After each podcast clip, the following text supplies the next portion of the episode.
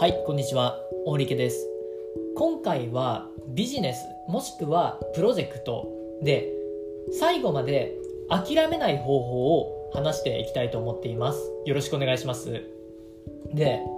今回はそのなんだろうなもともとはそのビジネスとかプロジェクトとかちゃんと結果を出すっていうところで、えー、話をしていければいいんじゃないのかなと思ってたんですけどもその根本の原因としてあるのが諦めてしまうことだったんですよね。多くの人に見られます。し僕自身も諦めかけたことは何度もあって結構きつかったんですけどもやっぱりその中でこのね3つの工夫というかマインドセットというかね法則を持っていれば諦めなくて済んだんですよね。その時に。だからこの3つの秘訣マインドセット、まあ、法則とも言いますし概念とも言うのかもしれないんですけども今回はその3つについて話をしたいと思ってます。この3つをあなた自身が取り入れてもらうと本当に精神というかメンタルの耐久性が上がるというかこれからね何かすることに対して諦めなくなったりしてきます。なので楽しみに、えー、聞いていただければいいんじゃないのかなと思っています。はい。で1つ目に大きな字でビジネスで諦めなくなる絶対法則イコール2対8の法則と書いてください。2対8の法則と書いてください。そう。でやっぱり何かビジネスとかプロジェクトとか何か始める前っていうのはすごくねなんかこれで私もなんか不労所得とか手に入って自由になって子供もどこかに連れて行けて海外に行けてなんかワインとかビーチ沿いでね飲みながらすごく幸せに暮らせるのかなとかねいろんなことを考えてると思いますしかなり希望を持ってる状態なんじゃないのかなと思うんですよね最初の段階っていうのは。ただなんか挑戦していくことになかなかなかうまくいかないぞってそんな生活なんかせずにやっぱり自分で普通に生きてった方がいいんじゃないのかなとかねやっぱりそういうことをやっぱり思われてる方がすごく多いなっていう印象があるんですよね。そ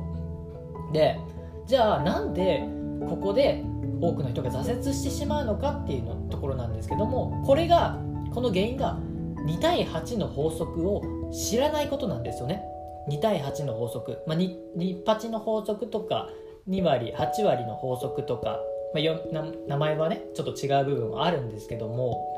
そう。これどういうことかっていうと何かに10回挑戦したら2回しか当たらないっていうことです。そう。だから例えばうんドッジボールとかでなんかね話せばすごく分かりやすいなと思うんですけどもドッジボールって大体2割の人しか活躍してないと思いませんか？そう。大体2割の人しか活躍してないと思いませんか？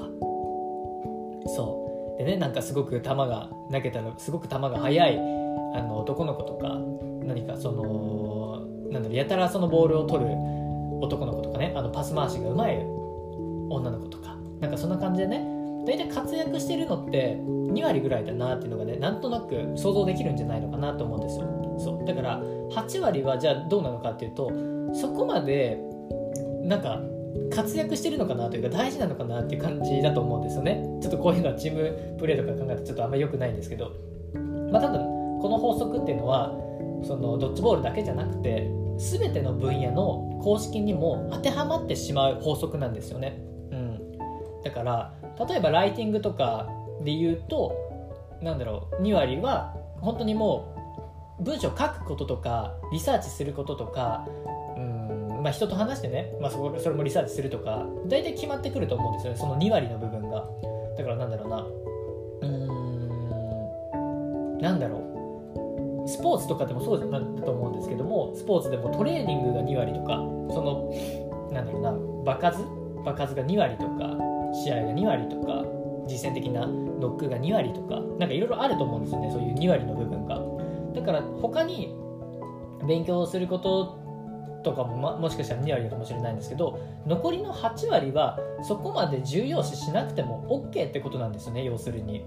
そう。だからその大事な2割と思うことをまずその書き出しておいてそれをするだけでいいと思うんですよね。そう。だから他の8割はもう別にしなくても、まあ、ややらなくてもいいんじゃないのかなっていう感じだと思うんですよ。そ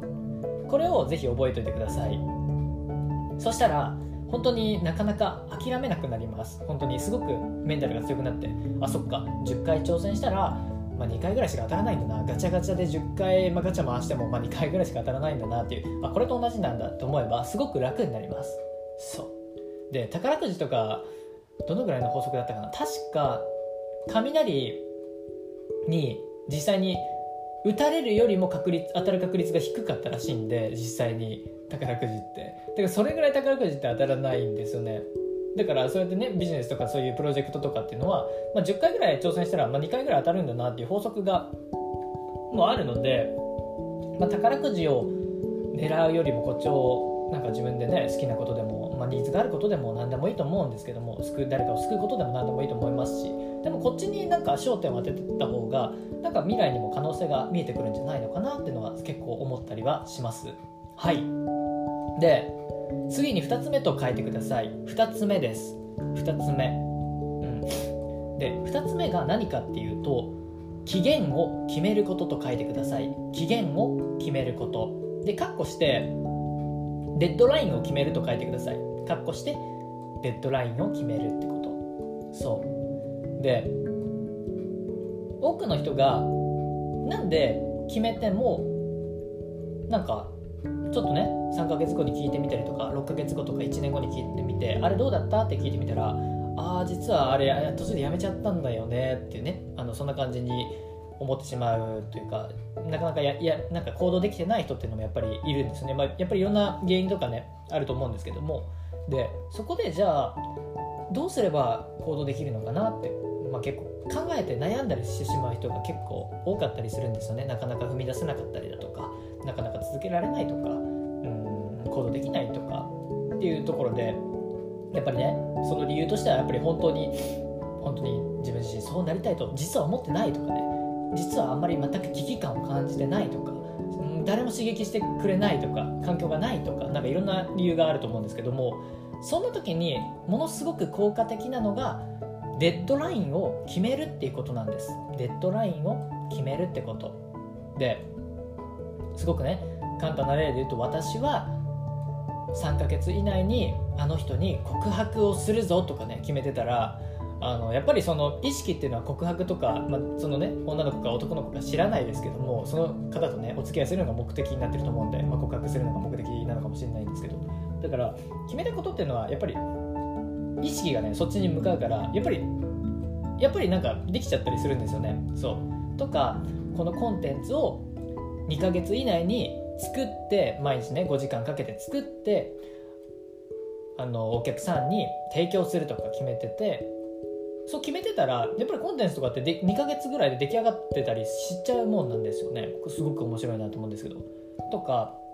本を5ヶ月以内に書き終えて出版しますってねあの宣言してたりすると割と本当に書き終わってたりするんですよね。そう。だからあんまりなんだろうな。うん割とその決めたことって本当に叶っちゃうんじゃないのかなって僕自身思っていて。ただその何かね、まあ、結果につながるかって言われたらちょっとねその決め方をまた変えなきゃいけないというかちょっと抽象的になってきてるんでちょっとあれなんですけど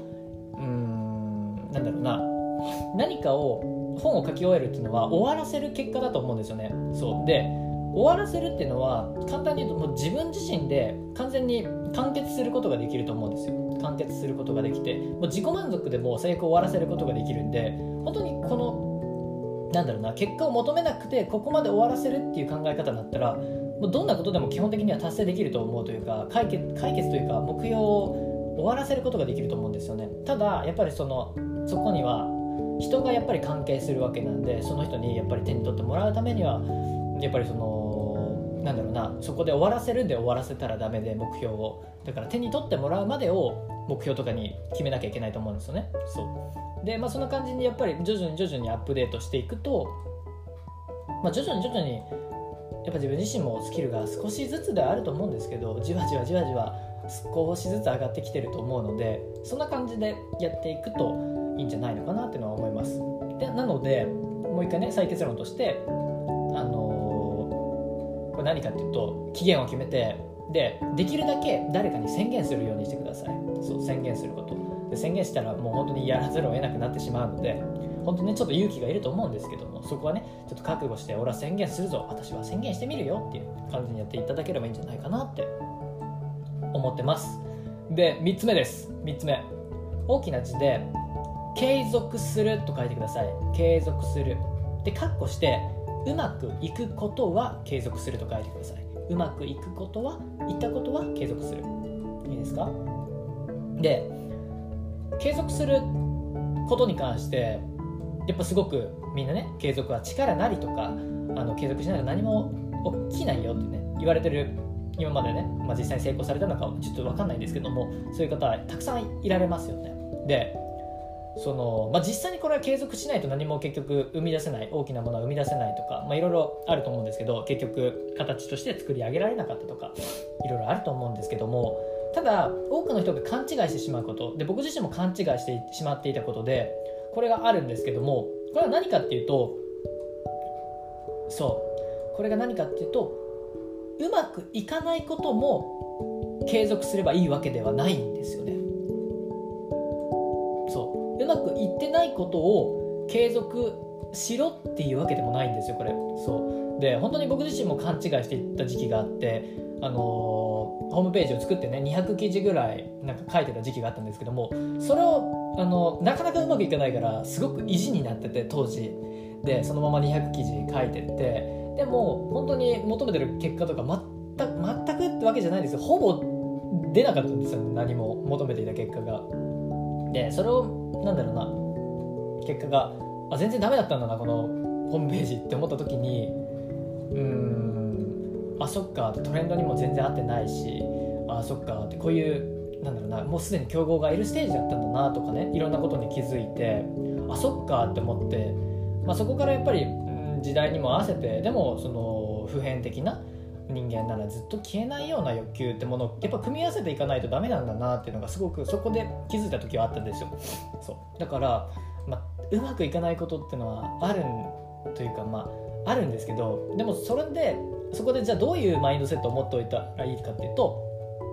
うまくいってることだけを続けるっていうのがやっぱり重要になってくるんですよね。うまくいってることだけを続ける。うん、うまくいってないことを続けてもやっぱり意地の張り合いになってしまうんですよね自分と。本当に。あのー、やっぱなんか意地の張り合いになってたらなんかなかなかうまくいかないとかまあにうまくいくことはあるかもしれないんですけどやっぱり確率的にうまくいかないと思うんですよ。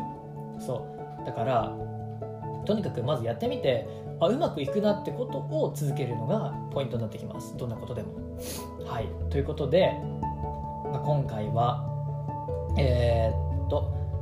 まあ、ビジネスとかプロジェクトで諦めなくなるっていうかね諦めずに済むというか諦めたくないっていう方に向けて、えー、今回の話をしていったわけなんですけれども、まあ、今回は3つの法則を紹介させていただきました。で1つ目が2対8の法則、まあ、日八の法則。で2つ目が、えー、期限を決める、まあ、デッドラインを決めるってこと。で宣言するってこと。で3つ目が継続する。うまくいくことは。うまくいくことだけ継続する。うまくいかないことは見切りを詰めて見切りをね決めて途中で撤退するとかもう放置するとかにしていただければいいんじゃないかなっていうのは、えー、思ってますね。はい。で本当にこのマインドセットというか概念が頭に入ってるか入ってないかで本当に今ねあなたがそういう諦めそうな状況なのかわからないしもしかしたら諦めかけてる状況にいるのかもしれないんですけども本当にこの概念が入ってるか入ってないかで本当にわずかな差であのこれからどうしようっていうこれからまだ続けるのか続けないのかそれともまもう一回挑戦するのかとかね。あの変わってくるので本当にあの大事なマインドセットだと思ってます。本当に。本当にあのわずかな差だと思うんですよね。こういう部分って。パッションがあるとかそういう部分も関わってくるんですけども本当に諦めないっていうのはうんこういう法則が頭に入ってるか入ってないか本当にわずかなところで決まってしまいます。なのでぜひあのそうですね。大事なことについて話したんですけどもぜひ本当に聞いただけで終わらせないというか本当にメモにとってなんか貼り付けていただければいいんじゃないかなって本当に1ヶ月ぐらいと思ってます。はい。ということで今回は、えー、諦めない方法について話をさせていただきました。本日はありがとうございました。オリケラジオでした。